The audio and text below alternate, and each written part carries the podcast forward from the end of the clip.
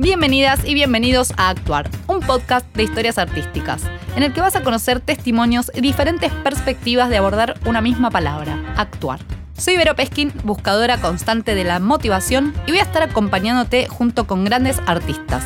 Así que ponete cómoda, cómodo para entrar en un espacio conectado con la pasión, con las ganas, un espacio de juego, de imperfecciones y de expresiones. Así que chequeamos, cámara graba, sonido graba y acción. Bienvenidos a todos y a todas. Estamos aquí con nuestra queridísima Pau Morales. Bienvenida y muchas gracias por estar aquí. Pero por favor, gracias a vos, Vero, por invitarme. Un placer. Bueno, les cuento a la gente que estamos compartiendo con Paulita Es Solo Sexo. Eh, bueno, Paula la rompe toda junto con unos cuantos más arriba del escenario. Este, así que nos conocimos en este proyecto y yo, chocha, chocha de la vida. Sí, y yo, chocha también de haberte conocido a vos. Sos una genia. Bueno, ah. has hecho un reemplazo de mi personaje maravilloso. no solamente mi personaje, el de Amanda también. El de Amanda, ahí voy rotando. O sea, no es fácil encontrar una persona, eh, una actriz que pueda así hacer distintos personajes en función de lo que se va necesitando, que no está esta actriz, que se enfermó, que se fue de viaje, que tiene... Y ella lo hace, o sea... lista, siempre lista. Siempre lista. Y yo admiro un montón eh, a los actores y actrices que tienen ese don, porque es muy difícil. Nosotros necesitamos mucho de los ensayos, de preparar el personaje, de, de, pensar en lo, que, en lo que uno va haciendo. En, el, en, el, en los ensayos van saliendo muchísimas cosas que uno va descubriendo del personaje decís, ay, acá esto está buenísimo, esta acción. Y la verdad que hacer un reemplazo con muy pocos ensayos, no sé cuántos ensayos hiciste, pero fueron pocos. También a la actriz que lo hace siempre en el escenario también te condiciona, no es fácil tampoco salirte de ahí. Y, te, y, es como que vas a lo que ves. Yo además que moví la obra tantas veces, yo no hice eso. Yo lo vi y vos tenías tu propia impronta. Ah, mira, eso me sirve, me sirven las devoluciones. bueno, pero la verdad que estuvo buenísimo, en serio. Qué amorosa. Bueno, gracias, gracias. Para mí fue un placer, este, placer, placerazo. Y además es re lindo porque yo, bueno, eh, te reobservé siempre, pero ahora también como me tocó hacer tu rol, digo, también es como que voy viendo, ay, claro, mira esta partecita, como eso, como empezás a ir a hilar fino, y digo, qué bueno lo que está haciendo y, está genial, porque es verdad lo que decís como parte del proceso de la obra en el ensayo y después en función también. En funciones ustedes se fueron reaceitando, van surgiendo cosas nuevas. No es la misma función ahora que la que hacíamos hace unos meses. gente que la ha visto, que hay varias personas que han venido una vez a verla dicen es otra obra. Es otra obra. No es otra obra, pero hay muchas cosas que están cambiadas, como que vieron algo completamente renovado.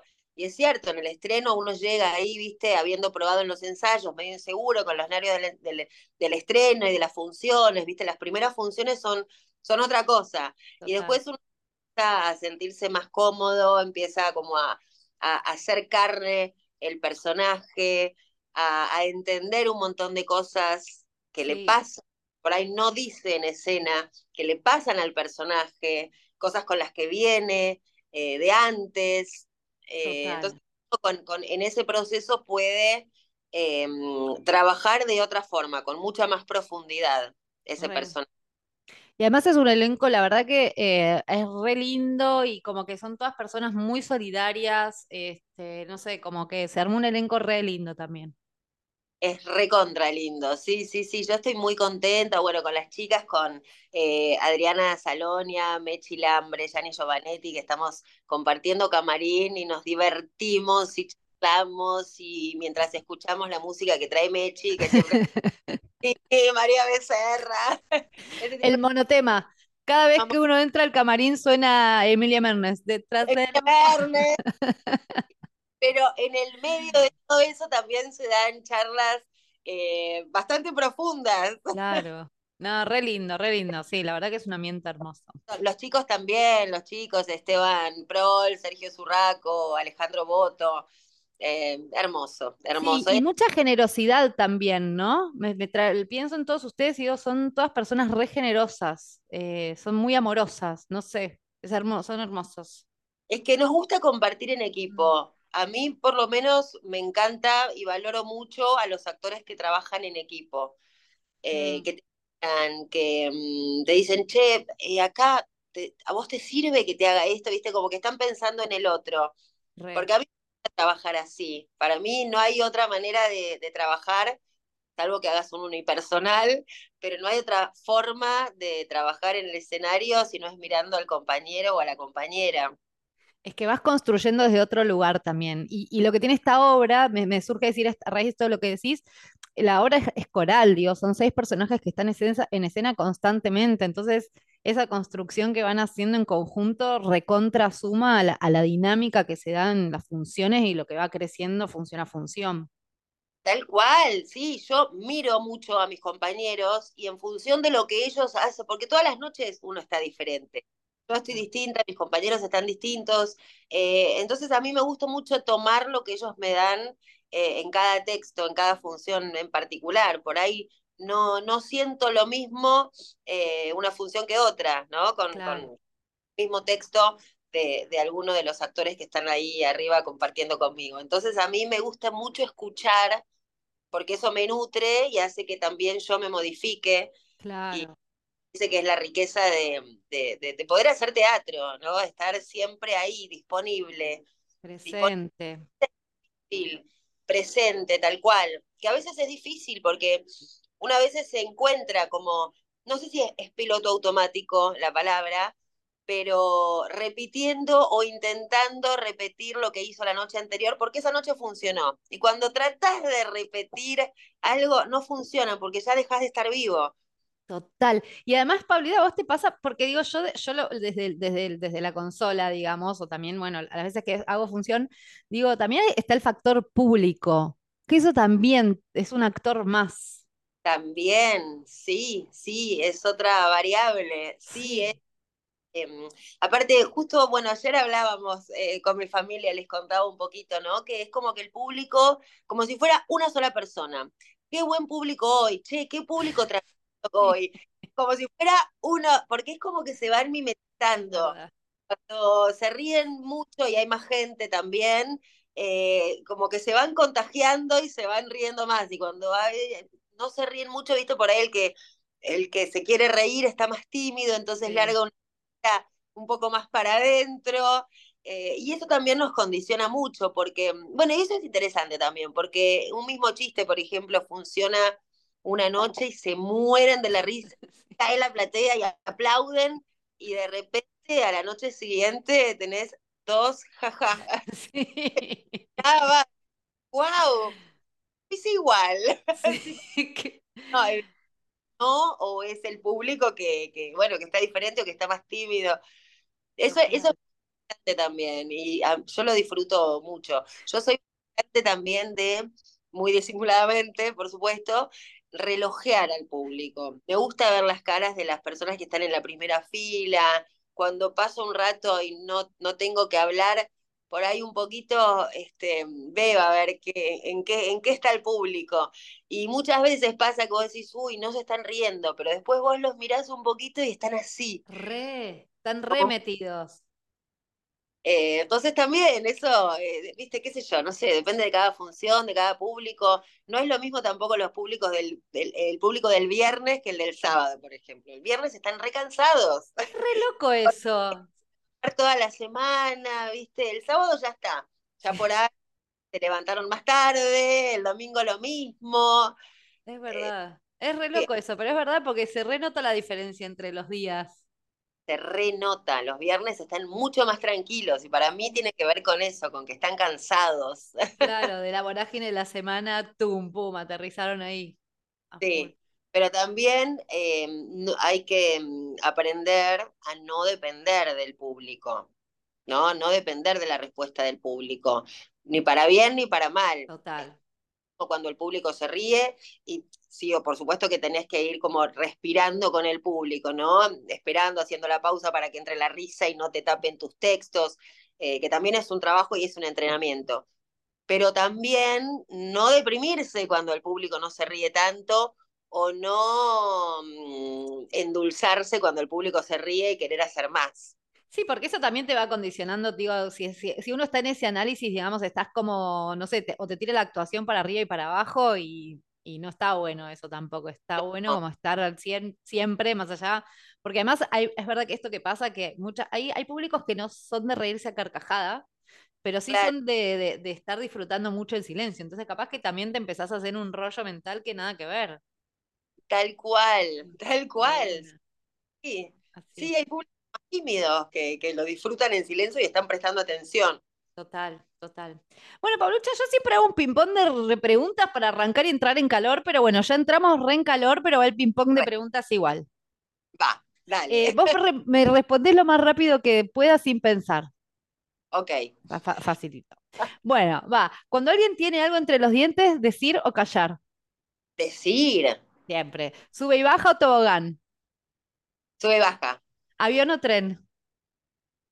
Tren, Empanada abierta o cerrada. cerrada. Bowling o pool. Eh, pool, Cocinar o que te cocinen. que me cocinen. Llegar con el texto estudiado o ir aprendiéndolo en los ensayos. Llegar con el texto estudiado. ¿Sos la primera invitada en llegar o la última? La primera. Y a ver, ah, espera, me queda una. ¿Hamaca, paraguaya o reposera? Hamaca paraguaya. Y a ver qué respondés a esto. A ver, ¿Alfajores o gominolas? gominolas. La dicción máxima. Dije, ¿cuál No, se- Las chicas en el camarín me odian. A punto de tener un pico de glucemia, basta con las gomitas, caigo con las bolsas de gomitas, mi perdición. Son tu perdición, es muy gracioso, es muy gracioso. Y además, como ya, ya saben que te gustan y hablamos de esto del elenco generoso, también empiezan a haber regalos entre sí, entonces la, la, la po- producción de gominolas empieza a ser como alta. las chicas también, gominolas. Bueno, Pablo, ahora sí vamos a entrar en pre- preguntas un poquitito más profundas y la primera que te quiero hacer es, eh, ¿qué representa la, la actuación en tu vida? Em, la actuación en mi vida, para mí, más allá de mi trabajo, es juego.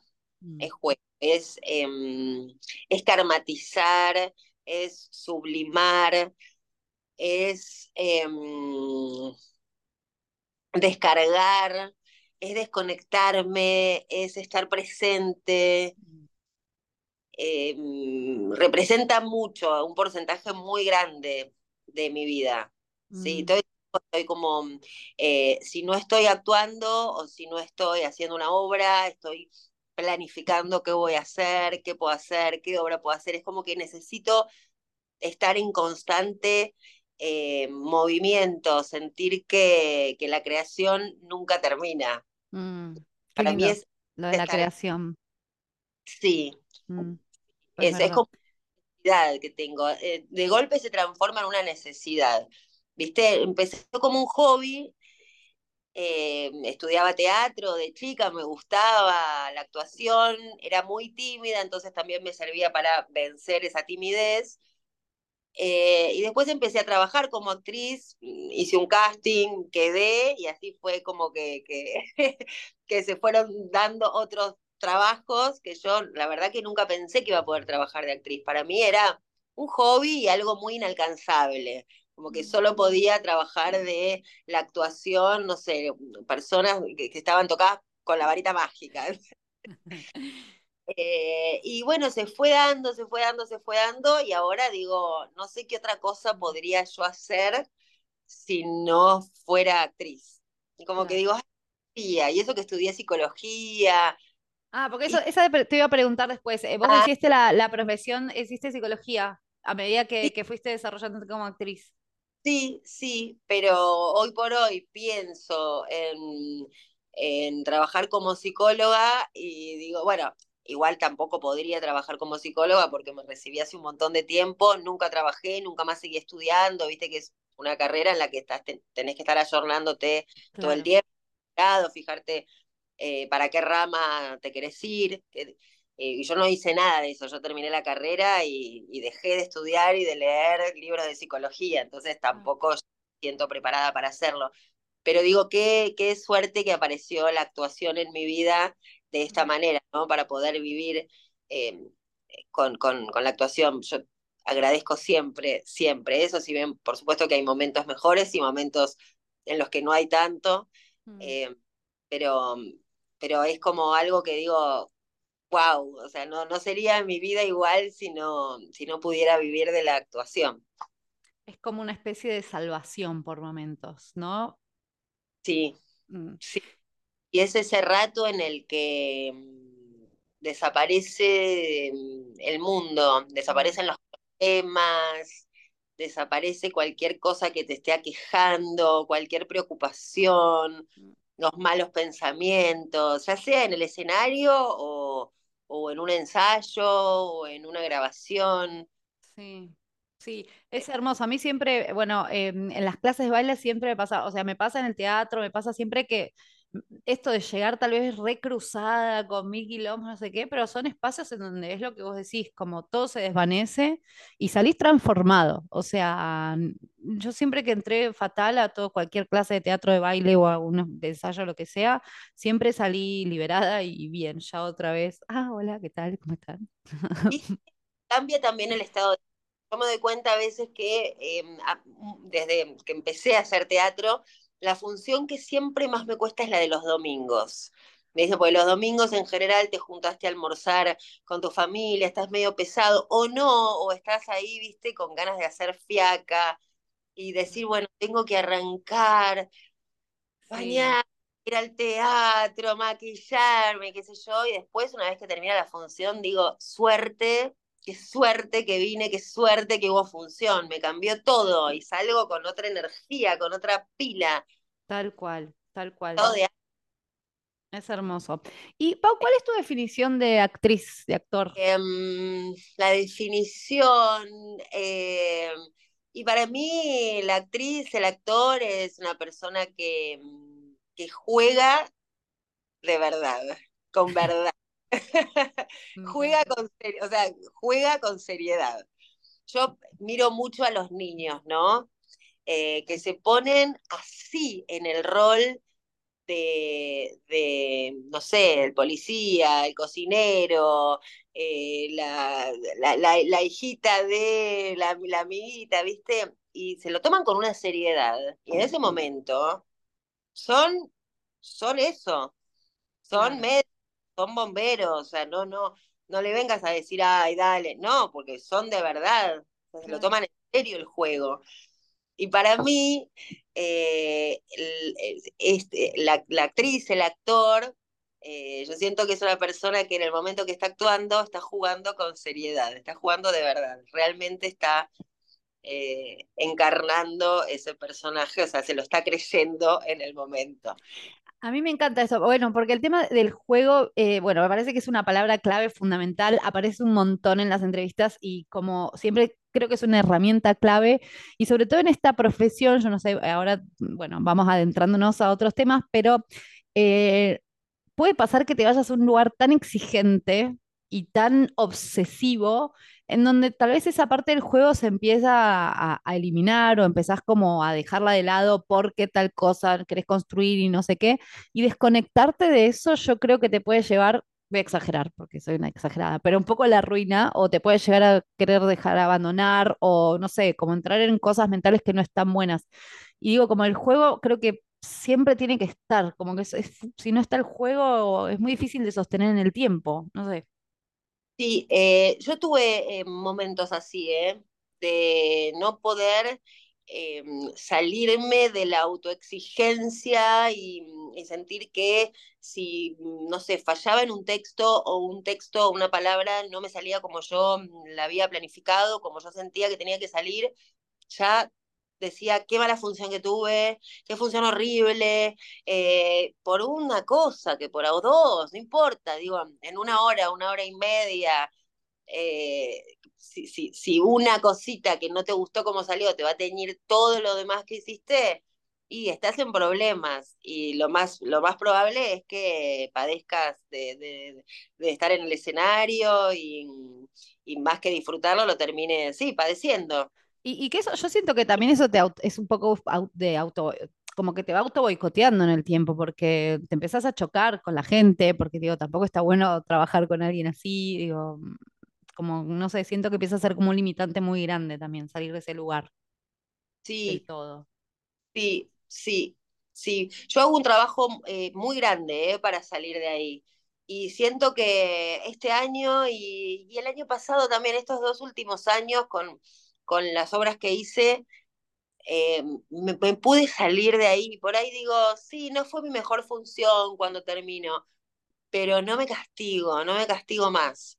Tuve muchas, muchas épocas de, de darme con el látigo y de ser eh, mi, mayor, mi mayor crítica, o sea, muy autocrítica, pero por demás.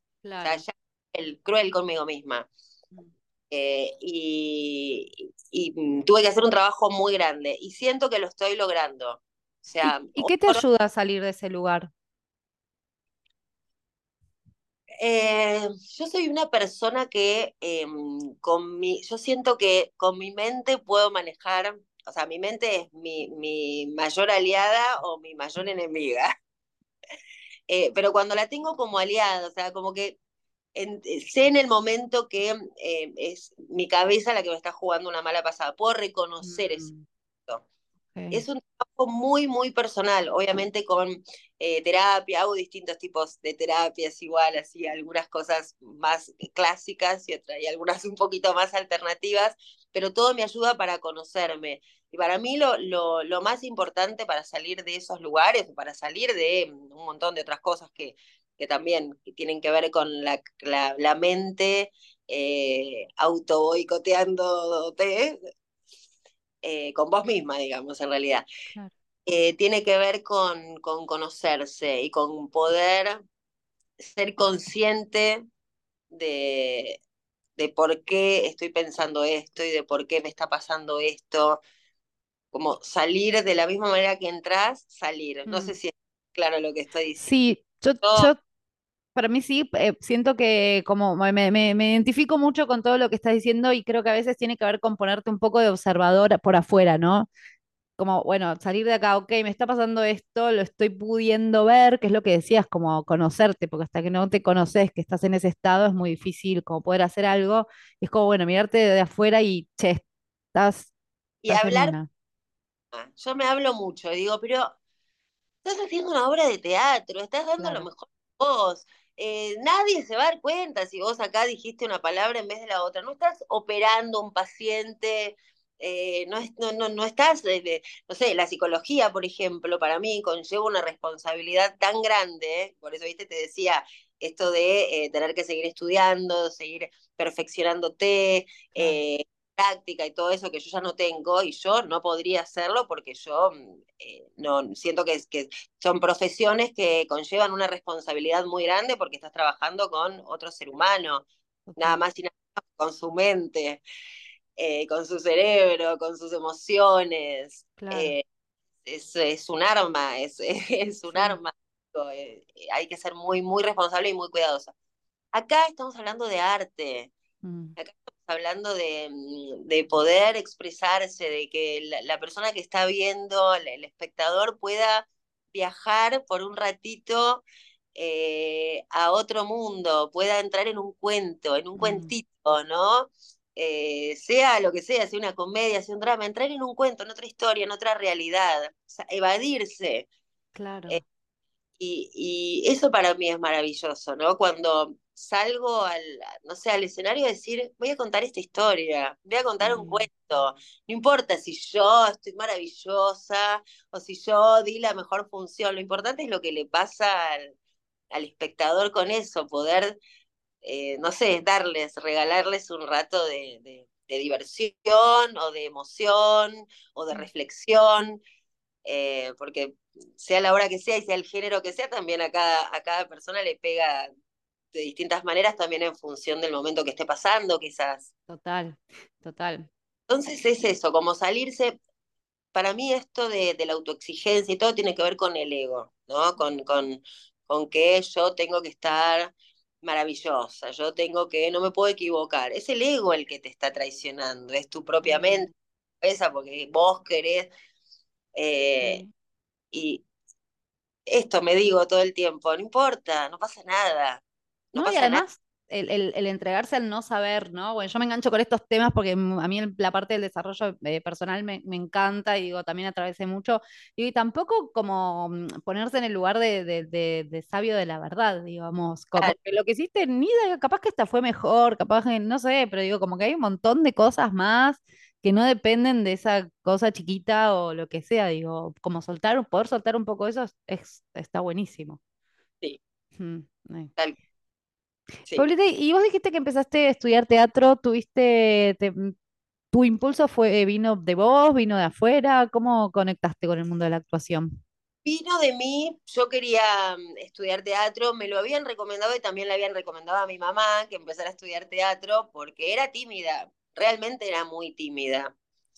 Y para mí era, digo, si, si soy tan tímida, ¿cómo voy a hacer para actuar? Mm, Eh, y me acuerdo que tenía un amigo grande, de- un amigo de mis viejos, que me decía, no, pero mirá que tal actor es recontra tímido y mirá lo que hace en el escenario y tal también. Y, mm, dije, bueno, puede ser, puede ser que no tenga que ver con, eh, con ser tímido no, a lo mejor es una manera de, de- de expresión. claro. Y empecé a ir a las clases y me ayudó muchísimo también, incluso para poder hablar en público, para vencer esa timidez. Eh, y me empecé a copar y a copar y a copar y mm, empecé a pasar por distintos profesores, por distintas escuelas. Mm, eh, y mientras hacía, mientras estudiaba en una escuela, hacía un seminario de mm, otra cosa con algún otro profesor, de esos que duran por ahí cuatro o cinco días. claro. ¿Y, y sentís que hubo un clic en que dijiste, porque estudiaste psicología, ¿no? Pero tuviste un clic en que dijiste, ah, listo, voy a dedicar a, a la actuación o simplemente fue el transcurrir de las circunstancias? No, fue el transcurrir de las circunstancias, porque yo estaba estudiando psicología y un día en una feria de ropa que fui con unas amigas, me, me agarró una chica, me dio su tarjeta y me dice, che, yo trabajo en una agencia que se llama Elencos, que no sé ahora si sigue estando, pero era muy conocida en ese Me momento. resuena, no sé. Eh, manejaban actores, actrices, modelos y mm, eh, sobre todo modelos publicitarios, ¿no? Modelos de pasarela y gráfica, más que nada comer- haciendo comerciales eh, que también, bueno, muchos actores eh, haciendo comerciales. Claro. Y dije, bueno, puede ser, llamé, me decidí y llamé. Y empecé así a hacer publicidad. Y hacía publicidades para afuera eh, y decía, wow, qué bueno. Obviamente, de la mayoría de los castings que iba, quedaba en, no sé, por ahí iba 20 castings en un mes y quedaba en tres publicidades, como mucho claro, estaba bueno porque me empecé a dar cuenta que me gustaba, me divertía, ganaba mi plata. claro. Y, mm, y un día en, e- en esa, me enteré por una amiga que hacían un casting para una, una tira en Telefe que yo no sabía cuál era. Entonces pedí en esa agencia que me mandaran. Y era un casting así, multitudinario, de esos a los que no sé, 500 personas. Dije, bueno, que me manden. Yo segurísima de que no iba a quedar. Y mm, bueno, me mandaron al casting, fui, me llamaron, como que te diga, los 15 días para que vaya a hacer otro casting y me olvidé, me fui de viaje con mis amigas a Brasil. Es Y hermoso. cuando estaba allá en Brasil me dijeron, ni siquiera había celulares, o había celulares, pero o sea, como el StarTAC, creo, negro, ¿viste? No te lo llevabas ni de viaje, nos comunicábamos con nuestra familia en locutorio. claro, El año 2002, 2002, claro. 2003, o sea, hace realmente mucho tiempo. Y, mm, y bueno, me dijeron, quedaste, eh, me volví al día siguiente de Brasil, que todavía me quedaban como cinco días ahí con mis amigas, me volví, no sé, como que te diga, llegué un sábado a Buenos Aires y el lunes ya estaba grabando, y era para los Roldán, eh, un personaje re chiquito, porque era la secretaria de Roldán, pero aparecía en todos los capítulos, y los Roldán hacía 40 puntos de rating todas las noches Sí. Y además te- estaba todos los días de la semana. todos los días y lo veía mucha gente, entonces ahí empezaron a, a abrirse puertas, yo seguía estudiando, porque como era un personaje chico, no era que estaba grabando todo el día, a veces sí tenía que faltar a la facultad y a veces no, depende de los Claro. horario en el que me coincidí, que si me coincidía o no con la, con la facultad, entonces lo seguía haciendo todo al mismo tiempo. Y después me recibí cuando estaba haciendo un, un unitario en Telefe, Aquí no hay quien viva, que tenía ya a Benicio, la, la fui haciendo despacio. Eh, a Benicio, que ahora tiene 16, tenía un año y medio. Claro. Y, y me recibí, me acuerdo, con dos materias al mismo tiempo, que eran como las peores materias, tipo psicopatología y otras. Las, las pateables hasta el fin de los tiempos. Difíciles, y cuando me fui a anotar eran las dos el mismo día y yo estaba grabando y lo tenía a Benicio de un año y medio y dije, no voy a poder. Bueno, si no las rendía ahí, ya no las podía rendir más, o sea, tenía que recursar la materia y sabía que eso no lo iba a hacer. Claro. Así que las rendí, me fue bien, nunca fui a buscar el título y seguí trabajando. Madre estudiando psicología y actuando, o sea, quien pudiera.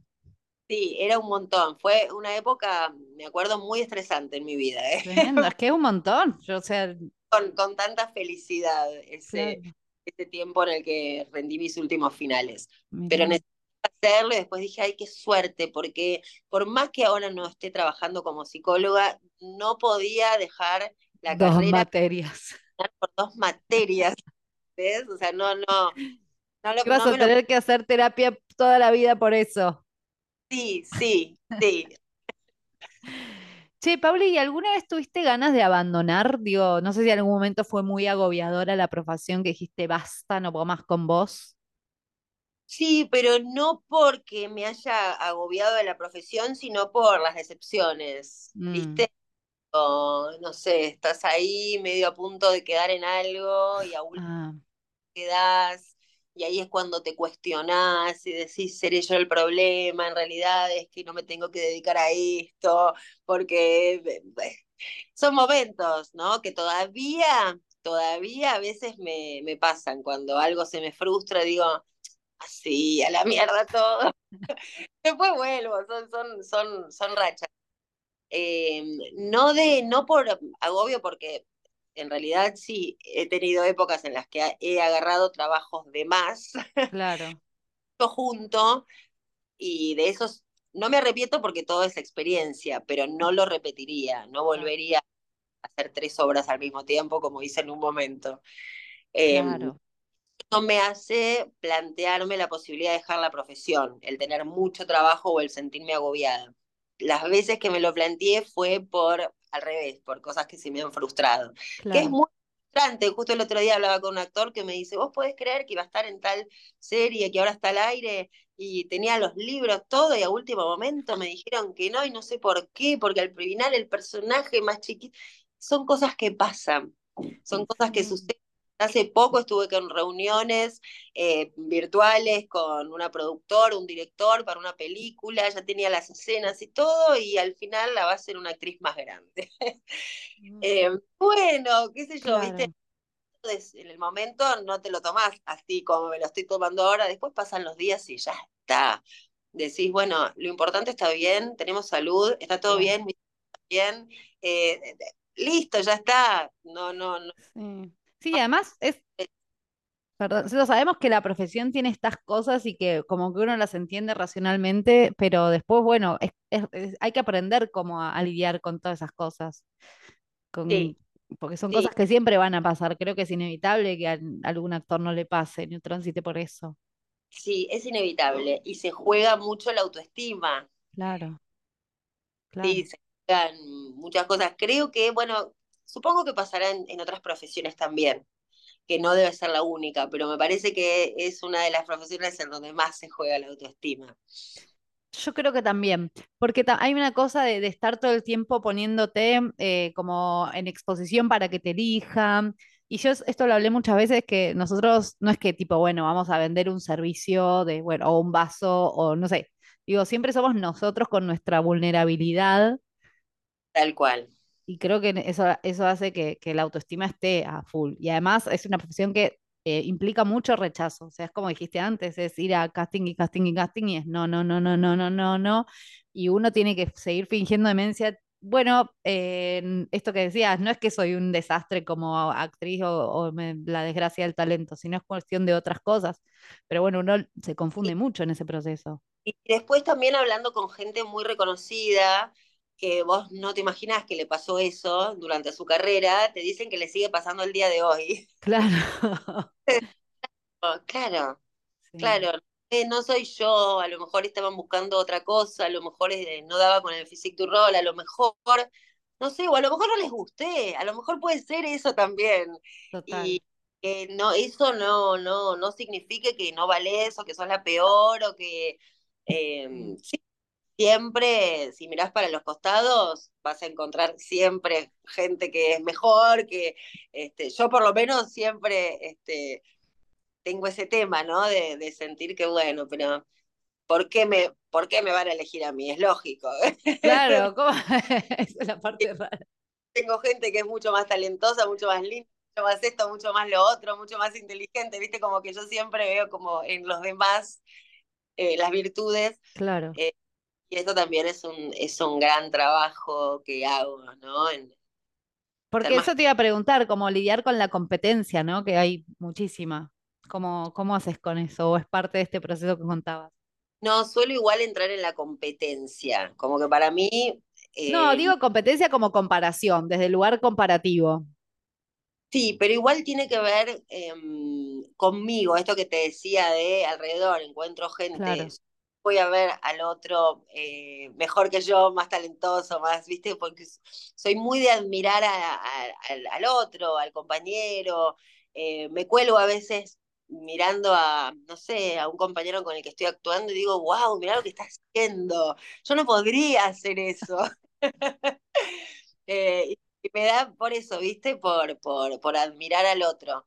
mm, Y, y bueno, también, obviamente, es un trabajo. No tiene que ver con que yo no pueda hacerlo o con que yo no sea buena, sino con algo que, que, que yo misma me tengo que creer. claro. ¿No? ¿No te lo crees vos? ¿A quién se lo vas a hacer creer?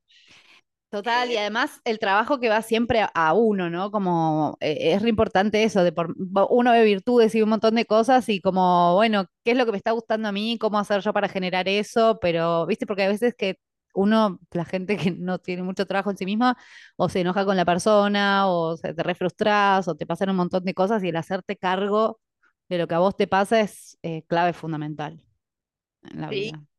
sí, sí, porque después te das cuenta que todo tiene que ver con uno. Más allá de las cosas que pasen en el afuera, que te elijan, que no te elijan, eh, después hay que ver qué haces vos con eso, ¿no? ¿Cómo, cómo, cómo llevas ese no? O ese sí, porque a veces es más difícil, a veces yo creo que uno se, se auto boicotea porque es más difícil lidiar con el éxito que con el fracaso. Sí, mira esta cara te pongo. Sí, para mí, eh, yo creo que eh, también. A veces es, mu- es mucho más temeroso lo otro, porque el fracaso al final es un poco a lo que más estamos acostumbrados, si querés, y ya sabemos cómo no manejarnos de ese lugar. Tal Pero lo cual, otro no. Más eh, resguardado, como no Mm, tan expuesto, bueno, no me salió el laburo, bueno, entonces estoy en, tu- en mi casa creando yo mis cosas, ¿no? Este, mm, eh, éxito, de repente, cuando entras en una tira de no sé cuántos puntos de rating, bueno, ahora ya no existe más eso, pero eh, no sé, una obra muy exitosa en la que, sé, te, te va muy bien, tenés la posibilidad de ganar un dinero que no, no, no pensaste. claro, Después hay que, hay que sostener eso, hay que bancárselo, hay que estar re, eh, expuesta, ¿no? A, a, a todo lo que viene con el éxito. total. A mí me pasó ahora en los ensayos, digo que para mí fue entrar tipo en un elenco de todas bestias actorales, y yo tuve que trabajar un poquito la negación en el sentido de, o sea, esto que decís de hablarte, o sea, dije, Verónica, te callás. Porque, señora, me pasa un poco igual que vos, que soy la, la mayor autoboicoteadora para conmigo, soy yo, eh, y decía, basta, Verónica, cállate, porque decía, esto que decís, o sea, ¿qué hago acá? ¿Por qué es- esta gente? O sea, ¿cómo? no, no sé, como para mí era muy fuerte, porque son todos eh, recontragrosos, tienen un montón de años de experiencia, y, y- y esto que decís era, yo en otro momento de mi vida me, me hubiese dado un paro cardíaco y me hubiese tenido que ir, no hubiese podido avanzar. Claro, Pero es verdad esto que decís, tipo, el laburo que vos hiciste eh, para poder estar ahí y bancártela a pesar de el, el ruido en tu cabeza, que no sé si vamos a lograr que se vaya, pero sí también con nuestra misma cabeza poder acallarlo, como manejar eh, eh, con, con, con, mi mente. Yo por lo menos es, es este, algo que, que, me parece, que me parece interesante reconocerlo, mm, entenderlo y poder hacer algo, poder hacer algo al respecto para que eso no me paralice, ¿no? total, total, total. No, eh, y, y, te pasa, no sé, en un estreno, antes de estrenar el mismo día, decís, ¿y por qué me estoy dedicando a esto? ¿Quién me mandó?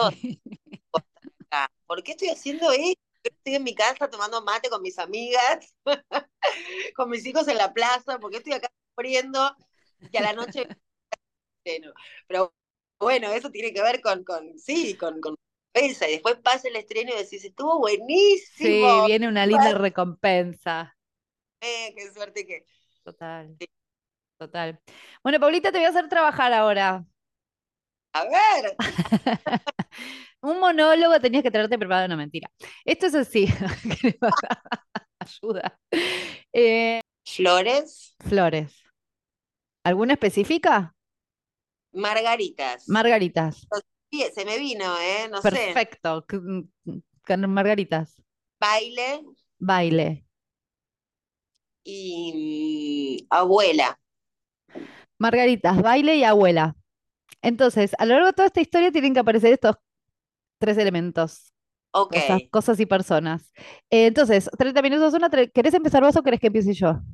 Empezá vos, a ver. Ok, entonces son 30 segundos yo, 30 vos, 30 y, yo- y después vos cerrás la historia. Ok.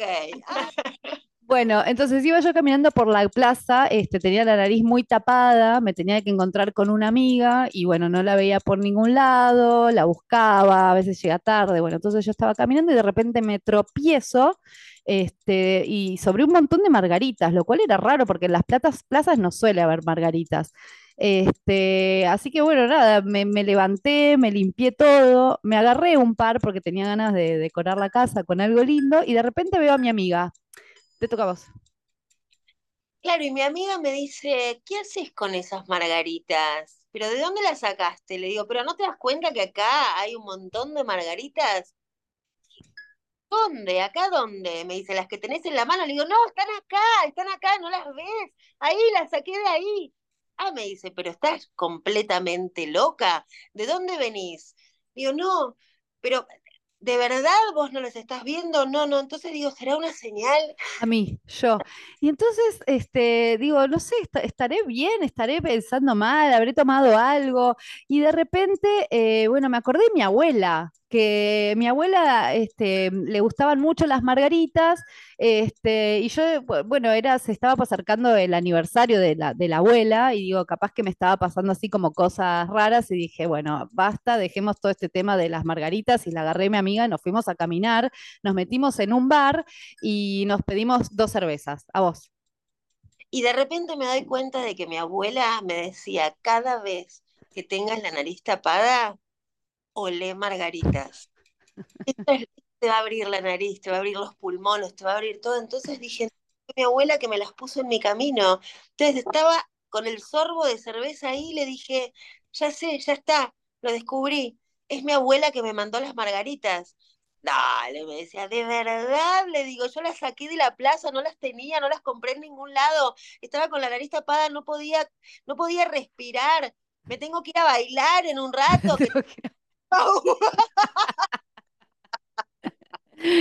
Perfecto, bravo, bravísimo. Baile. ¿Eh? No habíamos puesto el No habíamos baile. puesto el baile, había quedado pendiente el baile, pero me la remataste bien. Me tengo que ir a bailar. Pablita, tenés que venir a tomar clase de baile. Ahí tengo que ir, Sí, igual te queda lejos, pero bueno, hoy pensaba a la mañana, tiene que venir. Tiene que venir con la Saloni algún día a las dos. Ay, me encantaría, me encantaría. Las voy a convencer. tengo muchas ganas. Pablucha, ¿hay algo más que quisieras contar que yo no te haya preguntado? Ay, no, no sé, Berito, creo que no, creo que no. perfecto. Y última pregunta es, eh, ¿qué mensaje te gustaría darle al mundo? Wow, ¿qué mensaje me gustaría darle al mundo? Me gustaría que, que, que todo el mundo caiga en la cuenta de que estamos de paso, de que nada por lo que nos peleamos, nada de eso, eh, ninguna de esas, ni el poder, ni el dinero, nada nos lo vamos a llevar, nos vamos a ir todos de la misma manera y vamos a ir todos, no sé si al mismo lugar, no sé cómo es, pero, pero que estamos de paso, que hay cosas que no tienen sentido. Em, hermoso, hermoso. Eso. Hermoso. Bueno, ¿querés pasar algún chivo o algo que quieras compartirle a la gente? Eh, no, no, que vengan a, eso los sexos, que estamos con Berito ahí, que hace una asistencia de edición espectacular. hermoso, eh, Mechi Lambre, Adriana Salonia, Esteban Prol, em, Alejandro Boto, Sergio Zurraco, dirección de Iván Romero Cineiro en el Picadilly, viernes, sábados y domingos, 2045. Espectacular. Nada, si quieren ver una obra divertida, eh, sí, la pasan bien. La gente que va la pasa bien. La gente la pasa bien. La gente bien. Y también no solamente se divierten y se ríen, sino que salen eh, pensando en, muchas cosas de la vida, reflexionando sobre, sobre la pareja, la libertad, los celos, el amor, la amistad. Hay un montón de temas que se ponen sobre la mesa y, y nos hacen pensar. Sí, es re interesante. Así que vayan, los esperamos, les esperamos. Les esperamos. Bueno, les dejamos un beso grande a todos y nos vemos en el próximo por estudio. Mil gracias, Paulita, por estar acá. No, gracias a vos por invitarme, un placer. Becho. Y así cerramos este episodio sensacional. Qué interesante todo, ¿no? ¿Qué te quedas pensando? ¿Qué aprendiste? Contame que me encanta saber. Fue un placer haber atravesado tus oídos y o tus pupilas generando un mundo de sensaciones. No te olvides de compartir estos episodios con mucha, mucha, mucha, muchísimas personas. Soy Vero Peskin y esto fue Actuar, un podcast de historias artísticas. Gracias y te espero en el próximo episodio.